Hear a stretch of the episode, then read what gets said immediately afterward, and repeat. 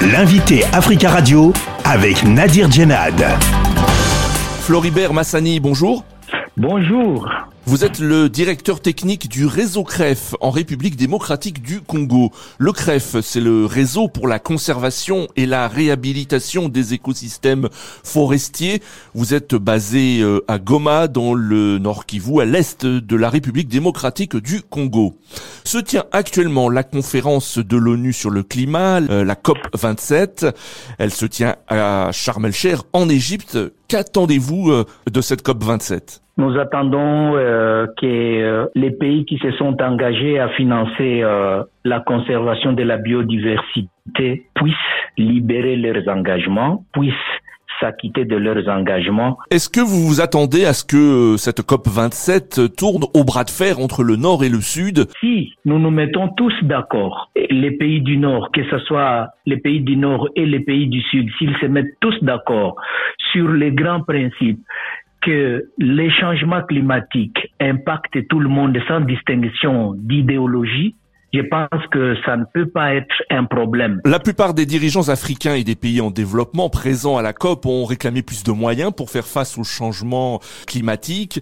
Approuvez-vous la démarche des dirigeants africains qui demandent des moyens aux pays riches alors que dans leur pays, euh, les efforts pour lutter contre le réchauffement climatique sont peut-être insuffisants? Dès lors qu'il y a eu un consensus au niveau international sur le principe pollueur-payeur, je pense que les dirigeants africains ont raison d'évoquer euh, ces, paiements-là et euh, au niveau des pays du Nord.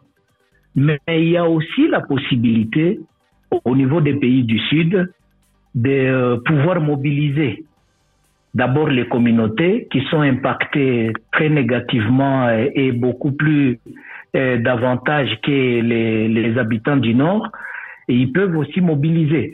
Mais étant donné que la question elle est planétaire, je pense que les, les, dirigeants africains ont raison aussi de faire participer les dirigeants du Nord pour qu'ils viennent financer la lutte contre les changements climatiques. Est-ce que vous regrettez l'absence euh, d'un pays que l'on considère comme l'un des plus pollueurs de la planète, euh, la Chine, à cette COP 27 Si les délégués chinois est là, je pense que c'est déjà beaucoup parce qu'il a un mandat et évidemment comme euh, les autres pays sont représentés au plus haut niveau, ça serait souhaitable que euh, les dirigeants chinois soient aussi là. Prenons l'exemple de la République démocratique du Congo. Est-ce que vous pensez que la lutte contre le réchauffement climatique est euh, une priorité du gouvernement congolais?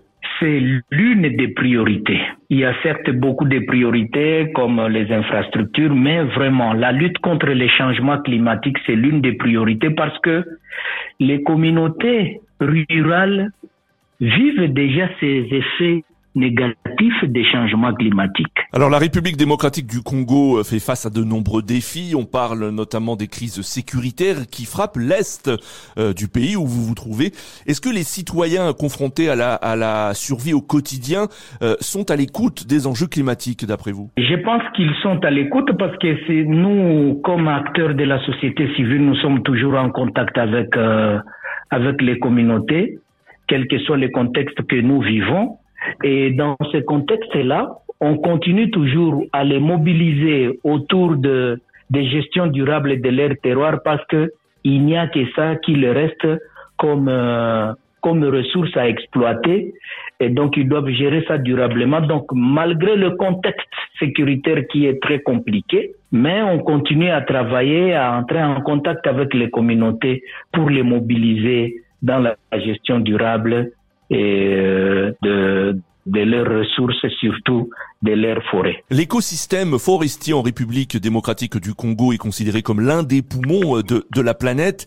Est-ce que cet écosystème aujourd'hui est, suffisamment protégé selon vous? Pas totalement, parce que euh, il y a un problème de gouvernance du secteur forestier c'est vrai, mais il y a déjà des grandes avancées par rapport aux engagements du gouvernement, surtout par rapport aussi aux actions posées par les acteurs de la société civile que nous sommes, et qui continuent à, à interpeller le gouvernement euh, s'il y a tel déficit de gouvernance et s'il y a telle violation de la loi euh, pour réglementer l'exploitation et la protection la conservation des écosystèmes forestiers. Vous estimez que lutter efficacement contre le réchauffement euh, euh, climatique dans votre pays est lié aussi à la, bonne gouvernance? Absolument. on ne peut pas détacher la bonne gouvernance à, la, à tout ce qui s'est fait.